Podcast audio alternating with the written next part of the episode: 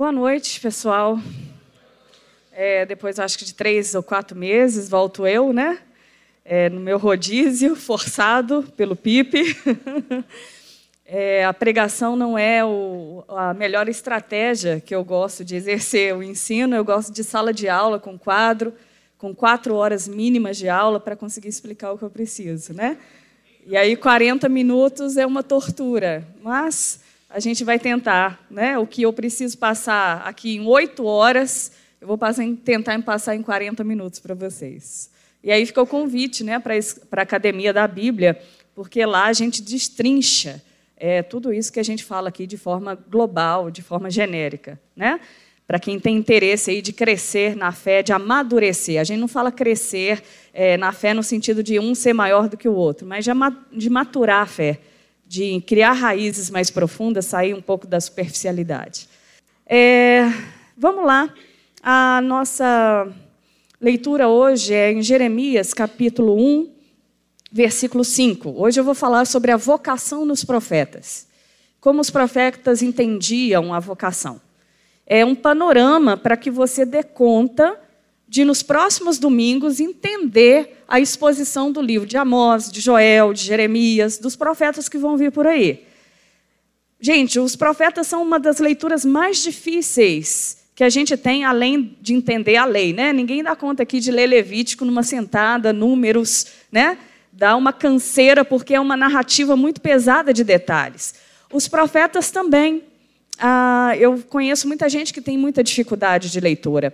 Então, essa a exposição que nós vamos fazer aqui durante esses meses é uma oportunidade para destravar algumas complicações que você possa ter na leitura dos profetas.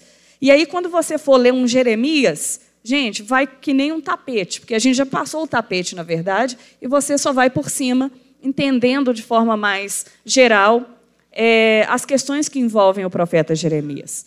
Eu posso dizer, como testemunho pessoal, que a minha vida deu um rumo e prumo, porque na vida cristã a gente precisa de rumo e prumo em alguns momentos da nossa caminhada. E um dos mais significativos rumos e prumos da minha história da vida cristã foi lendo o profeta Jeremias. Eu posso dizer que a partir de Jeremias a minha vida deu um, um salto de maturação em que as coisas que estavam oscilantes na minha vida espiritual deram uma consolidada. Foi o profeta Jeremias, graças a Deus, que deu essa, essa fundamentação. Então vamos ler lá, capítulo 1 de Jeremias, versículo 5. Eu vou, eu vou começar pelo 4 e vou ao 5. A mim me veio, pois, a palavra do Senhor, dizendo: Antes que eu te formasse no ventre materno, eu te conheci, e antes que saísse da madre, eu te consagrei e te constituí profeta às nações. É, esse versículo, gente, é, por mais que eu não vou ler ó, o contexto todo de Jeremias aqui, ele é o versículo base para que você entenda a soberania de Deus sobre toda a história. Nós estamos falando de um Deus que, antes de Jeremias aprender a falar, se expressar como ser humano, ainda como um feto na barriga da mãe, Deus já tinha seus desígnios e propósitos para a história de um ser humano. Isso a gente está dizendo de um Deus soberano. Nós não gostamos muito de um Deus tão soberano. Nós gostamos de departamentalizar onde Deus pode agir. E quando Deus se demonstra soberano demais, isso nos traz uma certa fadiga, porque depois da queda em Adão e Eva, nós tomamos o controle. E perder o controle para um Deus que se demonstra soberano, para alguns, não é só fadiga, é quase um estado de desespero. Por isso que o Evangelho, ele vem nos atropelando, porque se o Evangelho não nos atropelar, ninguém se rende à possibilidade de dar a sua existência ao controle para Deus. É perigoso demais ter um Deus que tenha o controle da história. Porque depois da queda, nós queremos o governo, nós queremos o controle. Isso está no nosso cotidiano da vida. Se expressa nos mínimos detalhes das suas decisões equivocadas e erradas ao longo da sua história. E mesmo assim, apesar das suas decisões erradas, Deus começa a te mostrar na sua própria história que ele jamais perdeu o controle, de que ele sempre foi soberano. Né? Deus sempre tem que fazer isso conosco, porque senão a coisa vai ficando cada vez mais desastrosa. Então nós vamos orar aqui em cima desse texto. Jesus, a gente precisa que o Senhor abra os olhos do nosso coração, para que a gente possa enxergar. Enxergar os mistérios do Senhor, que às vezes são demonstrados de forma tão simples, mas que a nossa cegueira por mania de grandeza, por querer coisas poderosas, por querer coisas estonteantes, nos impede de perceber como Elias a brisa. A gente não percebe as dádivas do Senhor nas coisas simples e naturais da vida. Por favor, Senhor, que a gente consiga enxergar o Senhor nas relações dentro da nossa família, da nossa casa, no nosso trabalho, na rua, na natureza, em toda a criação. Tira de nós a rudez, a, a, a dureza do coração, tira de nós a, a geleira com que a gente se encontra em alguns momentos da nossa vida nós te pedimos por misericórdia, quebra, esmiuça, despedaça o nosso coração quando o Senhor o encontrar endurecido. Tenha liberdade, Senhor, de vir e quebrar e fazer de novo a nossa vida. Para que a gente não perca em morte a própria beleza da vida, a própria graça das dádivas do Senhor sobre nós. Não nos deixa nos perder em estado de ingratidão, com preocupações que não são as preocupações que o Senhor tem em relação a nós. Nos ajude, Pai. A gente se perde com tanta facilidade, com tanta facilidade, que é só a tua misericórdia que pode vir acender a luz e nos tirar da escuridão.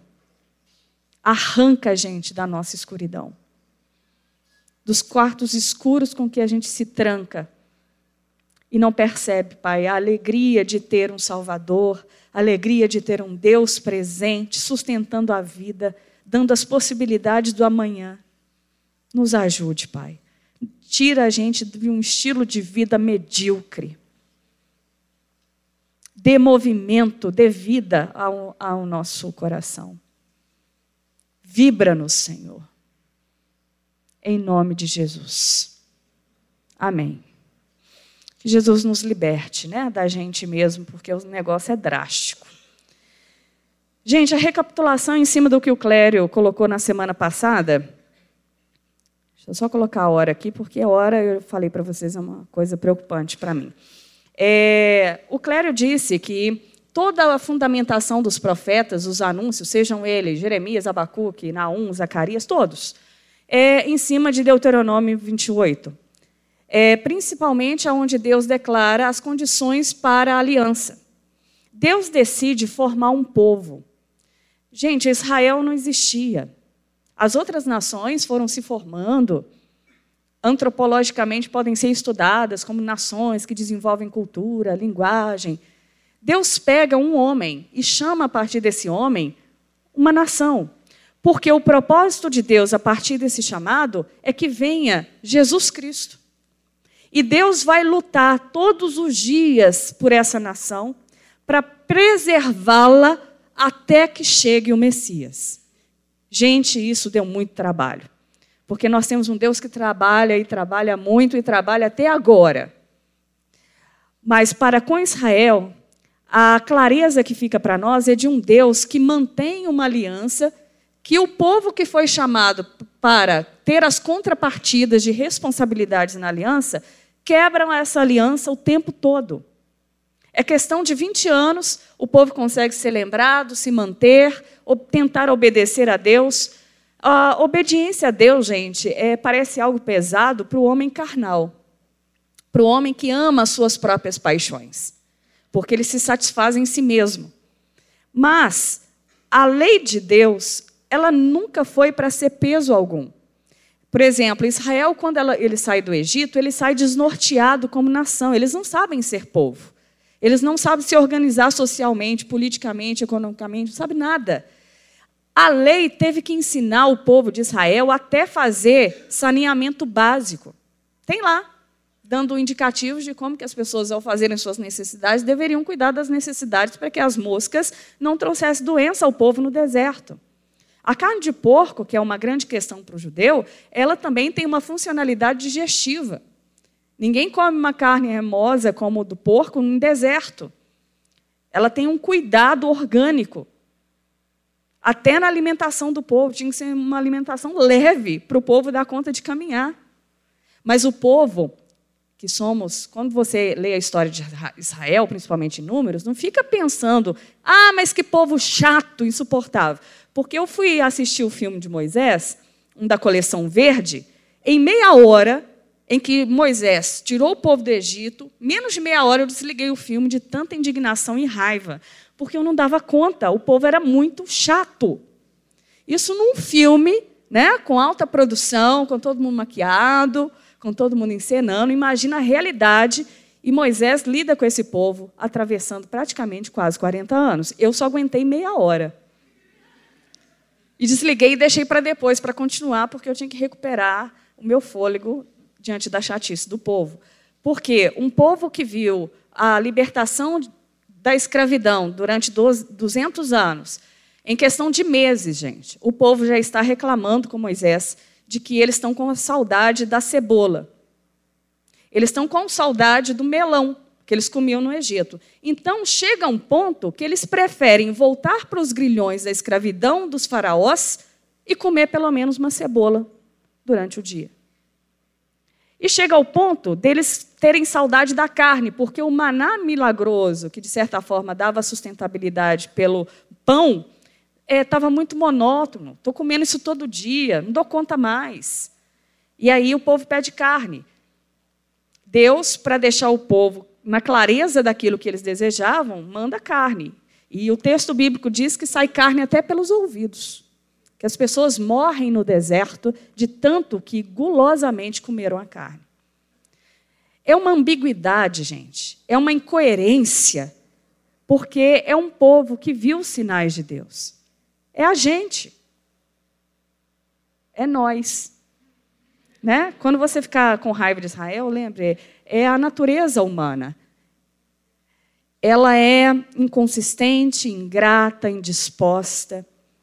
E o mais interessante de tudo, que Deuteronômio, por mais que seja aquelas leis que você fala assim, nossa, que trem difícil, que trem, nossa, que tanta coisa, era tudo uma tentativa de organizar um povo, de dar identidade, de dar um cuidado para que ninguém matasse o outro simplesmente porque o outro fez raiva em você, que você não tomasse os bens do outro ou quando o outro também fosse um delinquente, ele fosse punido à altura que aquilo não contaminasse a nação. Tudo tem um tom de preservação. Agora, Israel chegou em alguns momentos de quase sucumbir, de quase não sobreviver, principalmente na saída do deserto. Diz as Escrituras que saíram dois, dois líderes só de todos os outros líderes. Mas pelo menos dois entraram e recomeçaram a caminhada dentro da preservação que Deus tinha para Israel né, para que viesse o Salvador. Toda a caminhada de Israel no Antigo Testamento é para que chegasse em Jesus. Né? Então, o financiador da promessa é o próprio Deus. Então, quando Deus faz aliança com o povo caído, adâmico, é o próprio Deus que mantém aliança o tempo todo. É como o Orives, que o tempo todo a aliança se rompe da parte do povo e ele vai lá com o maçarico e conserta a aliança, refaz a promessa e diz: nós vamos de novo. Eu vou recomeçar com vocês. Nós vamos começar de novo. E aí Deus recomeça com o povo. O livro de Juízes, para quem já teve a coragem de ler, né, é o livro da sua vida. É o livro de quem se arrepende, vibra um tempo com Deus, mas aí começa a definhar porque não se nutre da verdade de Deus, deixa a confiança em Deus diante das pressões do mundo, e aí vai definhando a ponto de negar a Deus em algum momento. E aí entra em pecado, cauterizado na mente e vai vivendo. E aí Deus tem que mandar, de alguma forma, uma circunstância, ou mandar alguém para dizer que você precisa se arrepender. Você se arrepende, volta, recomeça a caminhada e vai. É o livro de Juízes. Isso foi feito com o povo de Israel mais de 30 vezes ao longo da história. Então, nós temos um Deus muito insistente em manter a sua aliança. Paulo conseguiu capturar isso no Antigo Testamento e vai falar isso em Coríntios. Vai falar que por mais que seu homem, ou sua mulher interior se corrompa dia após dia por causa de um mortal pecado que insiste na sua estrutura em se manifestar, Deus, na mesma proporção de insistência, decide renovar a sua vida também dia após dia. Está lá em Coríntios. Se Deus não estivesse te mantendo, a sua capacidade de corrupção, gente, te afastaria de Deus todos os dias, toda semana. Nós temos um Deus que mantém a palavra fiel a qual ele nos resgatou. É assim que ele fez com Israel e é assim que ele continua fazendo conosco. Porque a gente é chato, a gente é difícil, a gente é ambíguo, a gente é tratante. A gente diz que vai, mas não vai.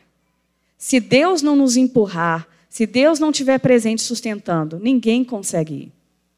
Isso é dado porque a lei que foi dada para Israel é uma lei, eu, hoje eu falei de manhã, quem aqui é advogado, lida com questões jurídicas, tem aí o Código Civil, o Código Penal. O Código Penal, para mim, é um clássico. Eu já falei isso aqui à noite também.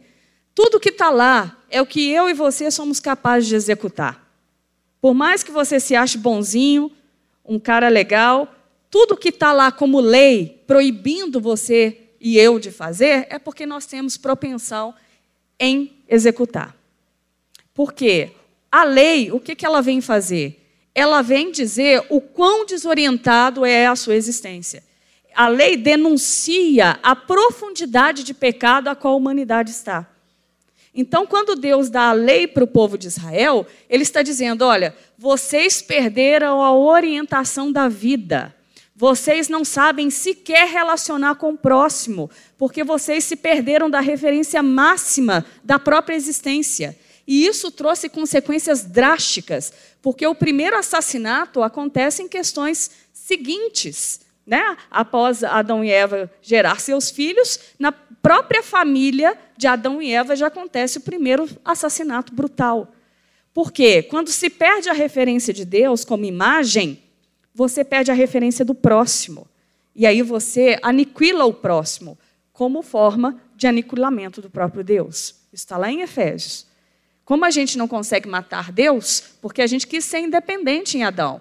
E ter um Deus é uma competição e tanto, porque eu quero ser uma criatura deificada, divina. E nós temos um Deus que é em essência divino. Então, como a gente não pode destruir Deus, eu destruo o próximo, que é a imagem de Deus. É isso que está lá em Efésios que a gente é capaz de fazer. Por isso que Paulo vai dizer que existe uma rebelião em nós uma rebelião primária contra Deus. Mas só que como a gente não tem consciência que existe uma rebelião contra Deus, quem que a gente atinge? Aquele que é o próximo. E está aí a humanidade para dizer o que a gente é capaz de fazer, está o Código Penal dizendo o que a lei está dizendo que você é capaz de fazer. Então, quando Deus deu a lei para Israel, ele não dá a lei para salvar porque o homem eh, romano está dizendo que a lei não foi capaz de salvar a humanidade. A lei era simplesmente um mecanismo para denunciar a profundidade do pecado a qual o povo estava e que eles precisavam de um Salvador. A lei, então, a finalidade dela é dizer que eu sou incapaz de conseguir, por atos e obras, salvar-me. E como eu não consigo me salvar, eu preciso de alguém que me salve. Só que o judaísmo vai deturpando tanto a lei que chega um ponto que eles não esperam mais um salvador, de certa forma. Eles acham que são salvos pelo cumprimento da própria lei. E aí vem Jesus dizendo: a lei não salva vocês. Eu sou a lei. Né? Eu sou tudo que os profetas anunciaram e eu sou tudo que a lei apontou. Em mim se cumpre a lei e os profetas. E falar isso para um judeu, representar a salvação numa pessoa chamada Jesus Cristo de Nazaré, foi um grande tapa de luva em qualquer expectativa de mérito para a própria salvação. Então, para que que vêm os profetas? Todas as vezes que o povo começa a se perder da orientação da lei, o profeta surge. Ele vem para relembrar a lei, para relembrar que houve uma aliança e relembrar que Deus tem mantido a aliança mesmo a gente descumprindo. Então, É, a mensagem dos profetas ela tinha um tom de juízo, num primeiro momento, que eles vêm dizendo: olha, gente, vocês já destroçaram tudo. A relação de vocês é injusta, vocês são imorais, vocês são idólatras, o tem se perdeu todo. E aí ele vem, depois de uma palavra de juízo, para não deixar as pessoas simplesmente destruídas em seus próprios pecados, porque é isso que o juízo faz. Ela, a palavra de juízo de Deus diz o nosso estado. Mas como o profeta, ele também é aquele que anuncia esperança, ele diz, então, a partir dos destroços a qual você se encontra, do nada a qual você foi denunciado, de que tem esperança para você, porque Deus se prontificou em ter misericórdia. É assim que ele trabalha no seu anúncio. Ele te destrói, te reduz a nada e começa tudo de novo dizendo que tem jeito. Mas tem jeito a partir da perspectiva de quem vai fazer. Né? É, o Lutero diz que, assim como Deus teve que fazer o mundo do nada, a vida de alguém que é alcançado por Deus também tem que ser reduzida a nada, para que Deus possa fazer do nada alguma coisa. Né? Então, Deus é um especialista em fazer do nada sempre alguma coisa muito valiosa e muito significativa. Mas para isso tem que nos reduzir a nada, tem que nos fazer recomeçar. Recomeçar é muito difícil, ainda mais quando a gente é dono de si, dono dos conceitos, dono da verdade, prepotente, vive a partir de si mesmo. E o Evangelho sempre vai te atropelar dizendo: recomeça. É possível. Né? Recomeçar é para aqueles que são, de fato, é, denunciados uma falsa força que, na verdade, era fraqueza, era falta, era nada. Então, o profetismo tem isso. Eles são, os profetas são mensageiros de Deus. Muito da nossa cultura evangélica entendeu o profeta até então como vidente. Como se fosse a mulher lá do que joga as cartas do tarô, coloca a bola de cristal e aí fala com quem você vai casar, fala o que, que você vai, se você vai ganhar dinheiro, igual o cigano, né? Que olha sua mão, fala que você vai ter muitas casas. Ah, muitas das vezes as pessoas procuram pessoas que são intituladas profetas, principalmente no meio mais neopentecostal, para saber do futuro, como se fosse uma consulta. Né? Esse profetismo aqui nunca existiu nesse sentido. É uma falha interpretativa que a gente faz às Escrituras, porque o profeta nunca foi vidente. A gente tem uma outra percepção da capacidade profética, que é um dom que eles carregam, que é a capacidade de ver, de perceber, de discernir a realidade. É diferente da vidência. O que eles estão discernindo é você tem uma realidade que você acha que é a verdade. Aí chega o profeta e fala assim: Sinto muito de dizer, você viveu uma ilusão até agora. E ele descortina a realidade aparente e te mostra as estruturas da real realidade. Ele descortina, ele desnuda aquilo que você construiu como ilusão para você e acreditava que era Deus, acreditava que era verdade, acreditava que era aquilo que estava dado. E aí o profeta chega e fala: não, tem algo muito mais profundo, muito mais estrutural para você enxergar. Porque eles são aqueles que vêm. Eles enxergam uma realidade para além. Mas a funcionalidade deles não era de adivinho. Então, quem reduz a concepção profética para adivinho, reduziu esses profetas a um aspecto que não é a função deles junto com a capacidade de discernir a realidade, de perceber para além a realidade, eles tinham a palavra de conhecimento, eles traziam aquilo que Deus pensava sobre a realidade. E alguns profetas, gente, é o que me admira muito na vida deles, é que eles entendiam que lhes eram imputados, como forma de transferência, certos estados afetivos do coração do próprio Deus, como ira, Aí eles entendiam que Deus estava irado e eles sentiam ira. Eles sentiam que Deus estava banhado em amor e sentiam excesso de amor. Sentiam esperança quando Deus tinha esperança. Então eles tinham a, a, a sensação de que Deus transferia para o próprio coração deles o seu estado afetivo em relação à realidade. Gente, Vocês vão ver Jeremias, para quem tem curiosidade, para amadurecer na vida, né? para quem for ler o livro, vai ver um Jeremias diante de uma Jerusalém destruída, sem templo, todo mundo morto, os que sobraram foram levados escravos, e Deus fala assim: Jeremias, compre um campo em Anatote, que é uma região em Jerusalém, uma das mais devastadas pela, pela Babilônia. Gente, ninguém compra terreno na guerra.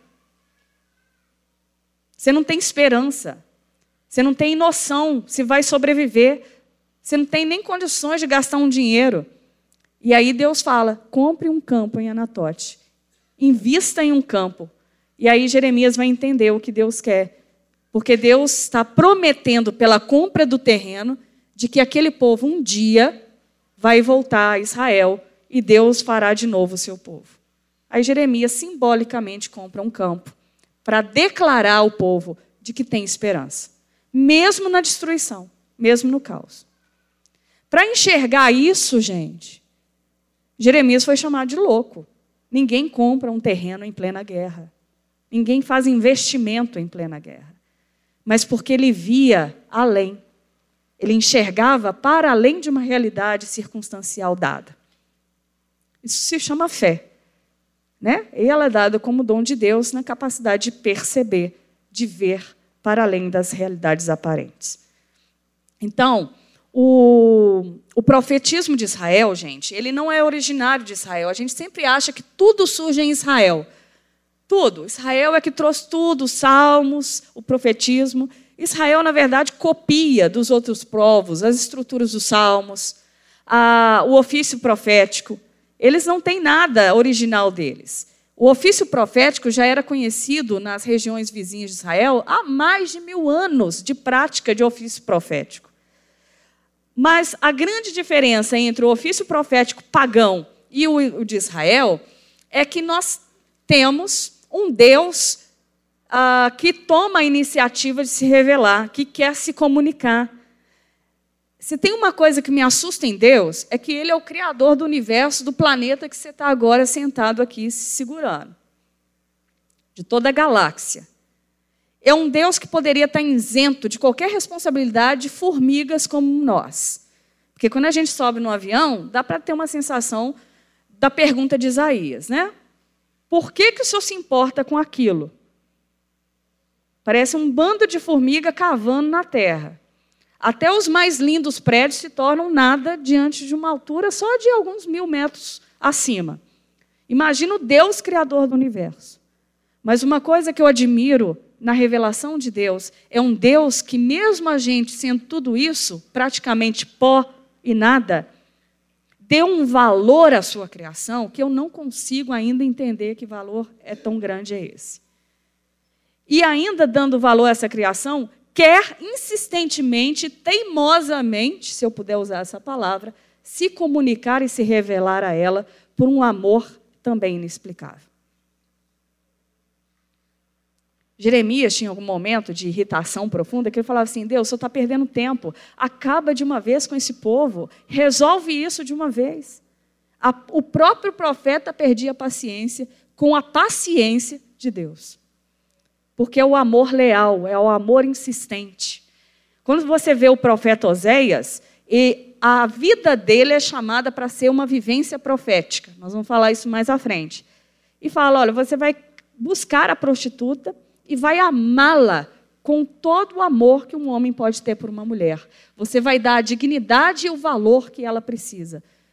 E a mulher anda pela cidade esnobando Oséias, rejeitando, não quer, porque é o simbolismo de uma nação que traiu a aliança de Deus e deliberadamente o rejeita. E Deus, na personificação de Oséias, o profeta, é o amor insistente, que é, cuja lealdade não é quebrada pelo ato desonesto do outro. Vai entender que negócio é esse. Por isso que, se eu pudesse racionalmente explicar por que, que eu sou crente, porque eu não consigo. Alguma coisa teve que ser feita em mim para que eu aceitasse Jesus. Mas a segunda possibilidade é que o que eu conheço de todas as religiões, sempre estudei muitas outras religiões para entender as estruturas de fé. Eu não conheço nenhuma religião humana em que Deus, a divindade, se doa tanto pela criação. Nenhuma divindade que eu conheço das outras religiões tira, sai do seu trono e vem alcançar pessoalmente a sua criação porque a ama. Só o Evangelho comunica tal ação. Então, esse é um dos fatores. Se eu pudesse racionalmente escolher o cristianismo, o Evangelho, porque eu nunca vi nenhuma divindade com um amor tão insistente. Né? Um amor que, que causa um estado novo em quem alcança. E os, os profetas pagãos, o que, que eles tinham que fazer? Eles eram intermediários entre o povo e Deus, e eles iam lá na montanha provocar a divindade para ver se a divindade falava alguma coisa para o povo. E aí, depois de provocar a divindade, descia o representante da divindade e dizia: Olha, eu consultei a divindade, fui lá, perguntei para ela por que, que a gente está penando aqui, e ela respondeu.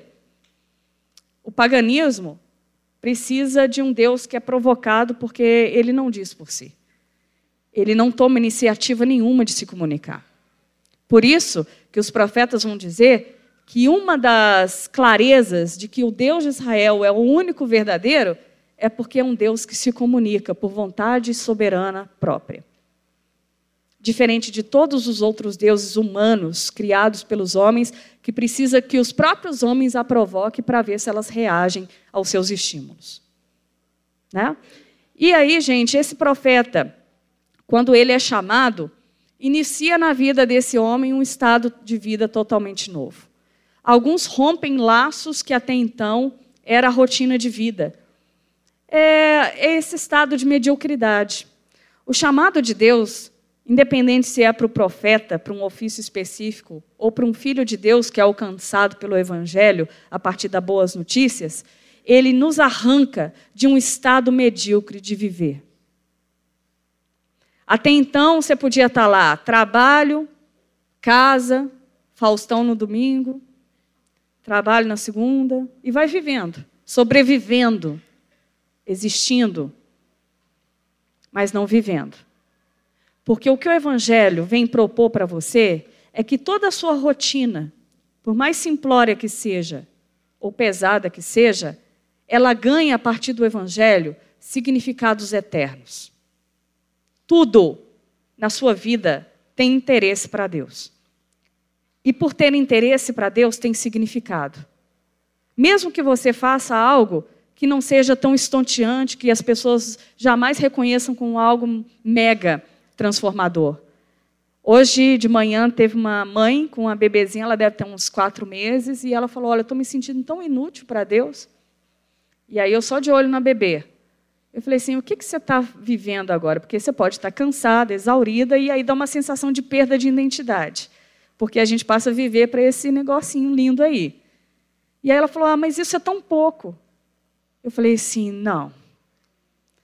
Cuidar de um ser humano, proteger um ser humano, amar um ser humano, é uma das coisas mais parecidas com Deus que a gente possa se aproximar.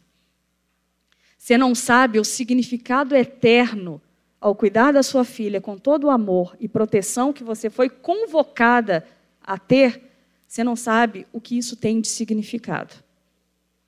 Você não sabe o fruto que isso vai dar de forma eterna na sua vida. Porque tem coisas, gente, tudo que não passar por Deus, isso aqui é uma coisa muito séria, eu ouvi do, do meu professor Guilherme de Carvalho, ele repetiu isso demais e ele tem muita razão porque é bíblico. Tudo que não passar na sua vida por Cristo, qualquer coisa que Deus não tenha inferência, que Ele não saiba, que Ele não participe, vai ficar por aqui. Vai ser consumido, vai ser tirado, vai ser destruído. O fogo vai consumir. Mas tudo aquilo que passa por Cristo ganha significado eterno na nossa vida. Seja um relacionamento com alguém, gente, o significado eterno que isso tem. Seja algo que você faz por alguém, um cuidado, uma expressão de zelo, isso tem significados eternos. O problema é que a gente fica igual Elias. Fica procurando Deus no trovão, no terremoto, no fogo, naquilo que é estonteante, naquilo que provoque sensações horripilantes de que Deus está presente. E aí Deus não quis falar com o profeta, porque o profeta estava acostumado com o trovão, com os profetas de Baal, o trem pegando fogo, Deus manifestando com poder.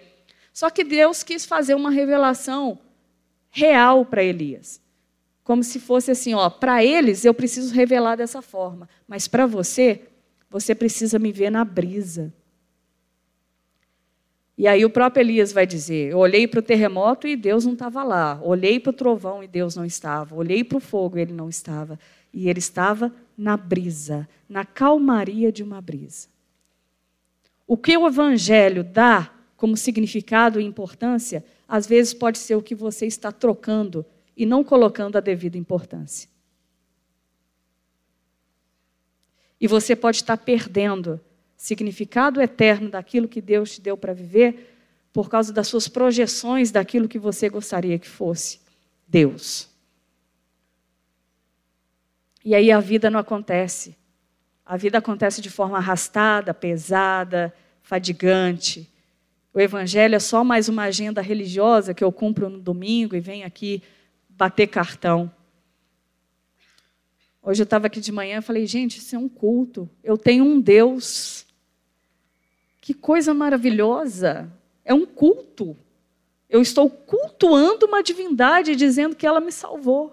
Eu vim aqui dizer com os meus irmãos que Ele é o nosso Deus, porque eu posso dizer isso na minha casa, eu posso dizer isso no meu quarto, mas vir aqui é me juntar a vocês para que sejamos lembrados de que temos um Deus, para dar conta de viver a segunda que vem por aí, de que temos alguém que cuida da história, igual o Bruno orou aqui, por mais que você perca qualquer coisa, saúde, bens, família, você tem uma garantia eterna de que você não vai perder de forma alguma, que é a ressurreição. Só que se seu coração tiver como valor e significado somente as coisas dessa vida, segundo Paulo, você é o mais miserável de todos os homens. Porque tudo aquilo que você projeta só para essa vida e dá significado aqui, ela vai ser consumida. Não vai ficar nada. Né? Então, os profetas, gente, tinham essa, esse entendimento de que o, o chamado que Deus fez a eles os tirou da mediocridade da rotina. Eles, alguns aqui, o Amós, que é o nosso profeta que vai vir semana que vem, é um homem que foi chamado por Deus, boiadeiro. Ele não tinha feito carisma, não. Né? Ele não tinha feito CTMDT, teologia, ele não fez. Mas era um homem que estava disponível. Era um boiadeiro, um, um agricultor. E Deus falou assim: vai lá, porque eu tenho uma mensagem para o meu povo que está se perdendo. Deslocou ele de lugar e levou. Outros nem foram deslocados, Deus usou onde estava mesmo. O, o, o Isaías, ele vivia no palácio. E dentro do palácio, Deus levantou a voz dele, aonde ele estava, para levar, de certa forma, a mensagem que Deus tinha. Qual que é a questão do profeta? Não só a boca do profeta é colocada a serviço de Deus, mas toda a vida do profeta é colocada diante de Deus e com todas as suas consequências. Porque foram homens perseguidos por causa da verdade, injuriados por causa da justiça. Né? Todas as vezes que você quiser o bem, mesmo que o bem seja algo bom, você vai ser, em algum momento, rechaçado por querer tanto o bem. Parece coisa de louco, né? Porque o bem é uma coisa boa. Mas o fato de você querer tanto bem incomoda quem, de certa forma, ainda se expressa e vivencia o mal. Então, os profetas passam a ser perseguidos por causa da luta pelo bem, pela justiça, por aquilo que é certo. Essas são as consequências. Eu falei que tem esses congressos, né, gente? Assim, né? Que grava CD, aí acha que no congresso, em três dias, vai acontecer um avivamento, a gente vai se livrar de tudo. Aí a gente faz aquelas orações né, que expulsa o espírito das drogas, da prostituição. É a questão de três dias, terminou o congresso, está tudo lá de novo. Porque a gente acha que resolve tudo de uma forma mística, sem a vida. Somente no discurso de que as coisas têm que acabar. nas declarações e determinações dadas para Deus. Enquanto você está determinando para Deus o que ele tem que tirar do mundo, ele está dizendo: então vamos. Eu preciso de você em alguns lugares para que isso seja possível. Né? E aí eu lembro de muitos congressos que eu participei e eu não conseguia até então porque eu era uma analfabeta bíblica. A igreja de onde eu vim não tinha nenhum esforço de abrir um texto expositivo e me ensinar a Bíblia. Então ficou uma dívida no meu entendimento bíblico. E aí lá no meio do Aue vinha um ministro de louvor e falava assim: "Cadê a geração profética?" Né? Aquela coisa bem animadora, com uma neurolinguística muito bem preparada, e aí aquela voz, né? ai de mim se não levantasse a mão, a pecadora, a rebelde. E aí você levantava, sem saber o que você estava dizendo. Por quê? Quando você conhece a vida desses homens, você responde, eu até falava com os meninos no CTM, levantem o braço, mas levantem com uma consciência das consequências que é colocar a sua vida à disposição de uma mensagem. Porque não vai dar para ficar no discurso. O discurso vai te cansar. Você mesmo vai estar cansado de tanto que você fala. Isso é ótimo, porque o Espírito vai falar: Ô oh, filho, para de falar, está muito chato. É bonito, mas está incoerente, está distante. Aí Deus vai, eu vou te dar um tempo para você descansar da sua própria voz, do seu próprio discurso bonito, moral né? Porque senão vira hipocrisia religiosa. E Deus nos dá a chance de tentar encurtar. Encurtar a gente não vai conseguir. Só na glória em que tudo vai ser alinhado. Só na glorificação é que a gente vai ter discurso e prática alinhado. Mas pelo menos não há hipocrisia de que não há uma tentativa constante de alinhar. Mesmo que você fale, as pessoas vão reconhecer: olha, ela falhou, mas também ela depende agora da operação de Deus para dar conta de encurtar esse negócio. A gente vai perdoar o irmão quando ele não dá conta de alinhar. Mas é uma tentativa. Os profetas, gente, eles, essa questão de ato profético, né? Por exemplo, você fala que é a geração profética e responde. Isaías foi cerrado ao meio, Jeremias foi aprisionado em calabouço. As consequências da sua vida e sua mensagem eram drásticas. E a gente fala que é a geração profética. João Batista perdeu a cabeça porque interferiu na vida amorosa do imperador, na imoralidade incestuosa com que ele vivia dentro da família. Ele foi mexer nas instâncias de poder que não era para mexer. Porque quando Deus entra, ele mexe em instâncias de poder cauterizados pelos homens.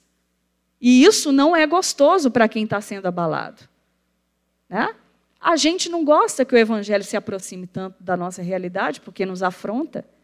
O evangelho tem uma ofensa contra nós. A gente se sente ofendido diante do evangelho, porque o evangelho fala assim: você acha que você tem mérito para alguma coisa? O único mérito que você carrega é o inferno. O único mérito que você tem desde Adão e Eva é o inferno. Você é salvo exclusivamente por uma graça disponível do coração de Deus. Mas isso ofende a gente, porque a gente sempre andou pela justiça própria, sempre se justificando. Por isso que o evangelho é ofensivo. E aí, a gente tinha os profetas fazendo atos que a gente chama de atos proféticos. Outra coisa na cultura evangélica, principalmente a lá brasileira, a gente é muito criativo, né? Eu vivi um momento na década de virada do ano dois, é, 99 para 2000 que teve uma onda do movimento profético no Brasil, né?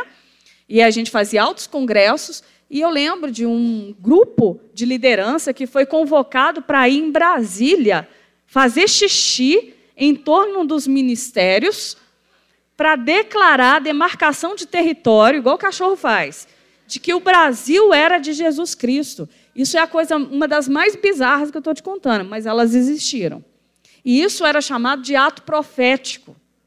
Eu vi na minha cidade interior crentes chegando e pincava uma bandeira no pico do monte e declarava que a cidade era do Senhor Jesus. Aí dançava em torno, declarava, fazia altas coisas, né?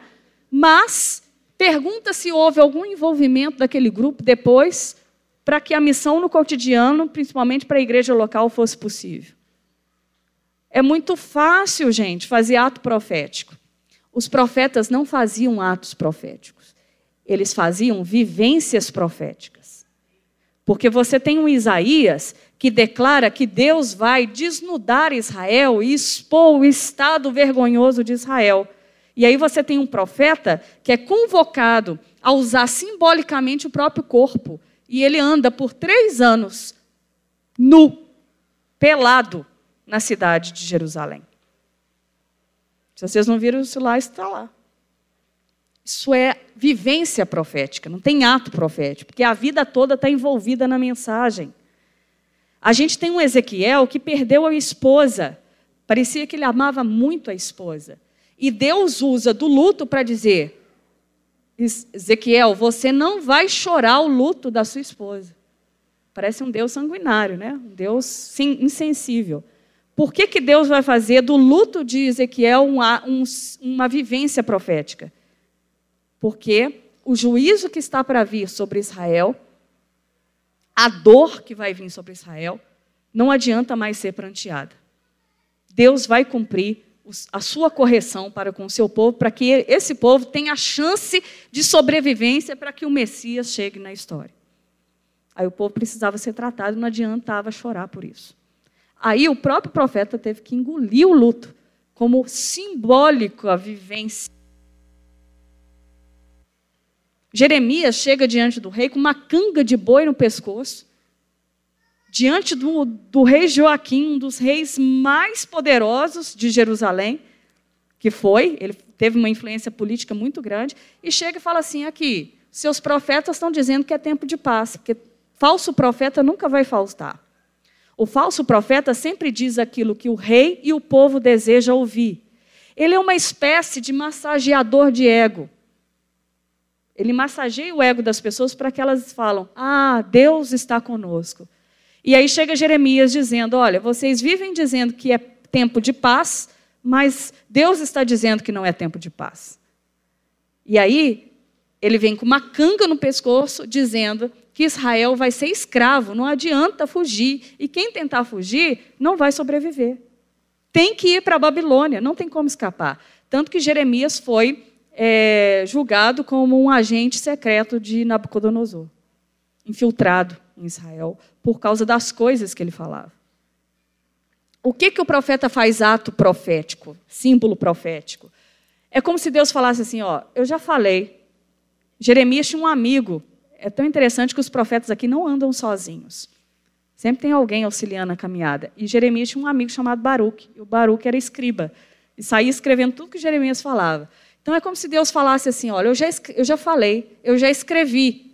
Agora para que você seja indesculpável de que não entendeu, eu vou desenhar para você. E na cultura judaica, o teatro, a questão teatral é muito forte na linguagem. A linguagem simbólica para o povo de Israel é muito forte. Tanto que os nomes dos profetas carregam o símbolo praticamente da sua missão. O, o Pipe vai falar de Amós, o nome de Amós é aquele que leva a carga. Até o nome para o judeu tinha a ver com o tracejo da história dele, ou aquilo que aconteceu com ele. Não dá para a gente usar isso aqui na nossa cultura brasileira, como eu vi muita gente indo para o encontro tremendo e chegando para mim falando assim: ô, ô, ô Kelly, não, não sou Kelly mais não. Meu nome é Glória. Eu falei: o que, que aconteceu? Não, porque o significado de Kelly é, é isso, Adriana é rainha das trevas e eu não sou rainha das trevas. Meu nome agora é Graça. Deu uma neurose, né, um curto-circuito no povo em relação às questões proféticas. Isso é muito da cultura. A cultura judaica é altamente simbólica. Até o hebraico, a letra, tem um conteúdo para além da forma da letra. Né? Então, quando a gente fala de ato profético, gente, a gente está falando, a partir dos profetas, de vivência profética. Né? E aí, para a gente terminar, qual que é a missão do profeta?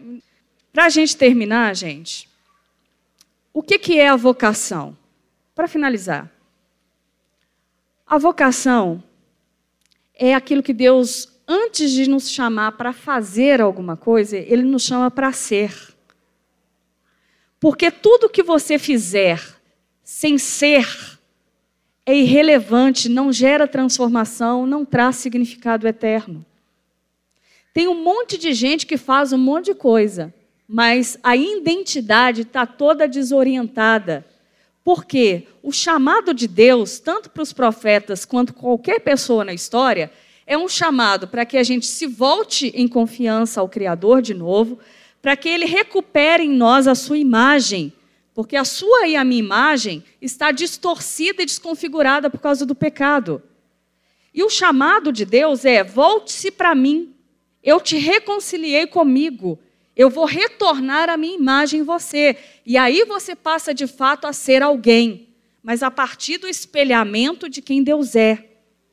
Se você estiver fora de Deus, a sua identidade está fadada a ser reduzida a uma identidade política, ideológica.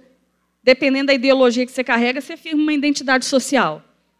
Se a sua ideologia morrer, você vai junto. Você não sabe mais quem você é, para que você vive. Ou então, no século XXI, a gente vive hoje um enfado da sexualidade, um topo da sexualidade, em que as pessoas definem a, a identidade de quem elas são a partir da expressão sexual. Gente, isso é reduzir a imagem e a dignidade da criação a quase nada, porque a sexualidade é uma complementação do ser. É o mesmo que eu pegar algo que é complemento e fazer total. Está totalmente ainda vazio e um vácuo enorme. Tem gente que se define pelas posses e conquistas pessoais que, que faz. Na hora que perder tudo no incêndio, num terremoto, se vai a identidade. Então, o primeiro chamado de Deus para nós é nos convocar para si mesmo, para que a gente retorne a Ele. E retornando a Ele, a gente volta em si. A gente começa a ter um encontro consigo mesmo. Isso implica em se ver ainda frágil e depender do poder de Deus para sobreviver, se ver limitado, finito. Isso tudo é bom, gente. Se vê finito de vez em quando, por mais que nos dá uma balançada, põe a gente no eixo, faz a gente se ver na vida, na história, quem eu sou. E a gente se encontrando, a gente encontra o próximo. Porque quem está desorientado de si mesmo, ele entra numa relação com o próximo, sugando do próximo uma identidade que ele não tem. Né? Então, quando a gente se encontra em Deus, a gente tem a liberdade e a alegria de estabelecer a verdadeira comunhão, porque a gente não vai relacionar com o próximo querendo sugar dele, fazer dele uma utilidade, algo que eu possa descartar depois. A vida dele é muito preciosa, a história dele é muito preciosa para mim. E a nossa relação com o mundo também melhora, porque aí a gente consegue abrir a janela de manhã e ter sentido para viver a gente tem vivido um grande índice de aumento de suicídio no mundo. E isso é chamado da a, a depressão, ela é chamada de doença do século, onde ela se expressou, ela sempre existiu. A depressão é um adoecimento do corpo, mas que às vezes, por um caminhar de uma grande pressão da própria vida, o nosso corpo não vai aguentando, o nosso cérebro dá uma pane por causa das grandes pressões de identidade, de quem a gente é, quem o que a gente tem que fazer, e aquilo vai nos sufocando identitariamente. E isso também pode adoecer nosso organismo. E aí a gente precisa de ajuda nessa caminhada. Porque depressão não é falta de Deus. A gente tem, graças a Deus, restabelecido esse conceito. Mas a depressão, ela pode ser uma gama de fatores em que a gente é pressionado a viver uma vida que é colocada para a gente e que a gente não dá conta de corresponder. E aí a gente precisa, de fato, ser ajudado pelo outro, pelo Evangelho, para que a gente não venha a perder a completa noção de sentido da existência. Mas para isso a gente precisa pedir ajuda na caminhada, seja médica, seja psicológica, seja espiritual.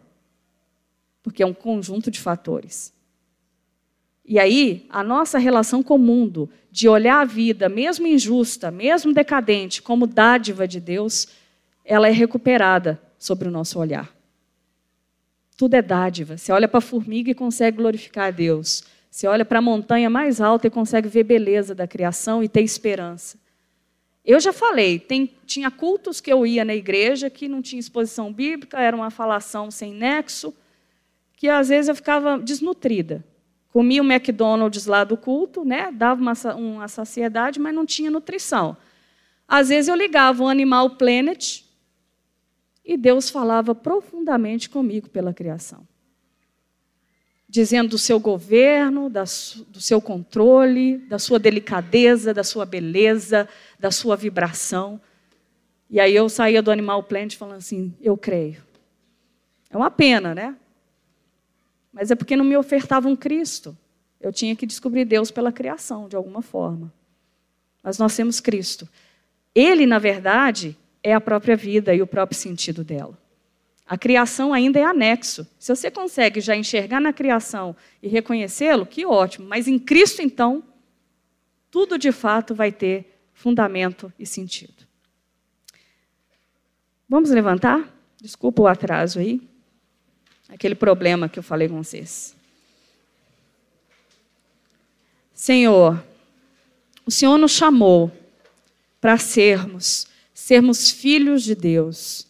Essa é uma identidade maravilhosa, mas nós precisamos de fato tomar posse dessa verdade.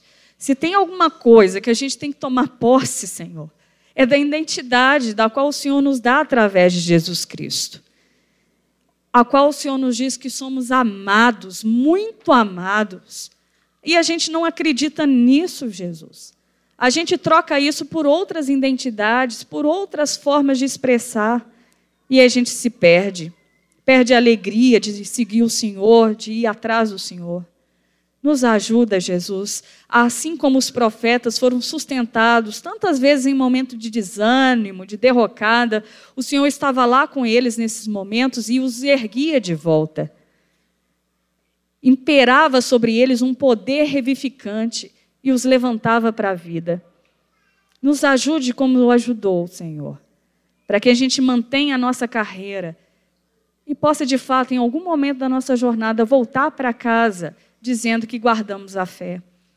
Que de fato acertamos o alvo, mas sabendo que quem estava por trás de tudo o tempo todo era o Senhor.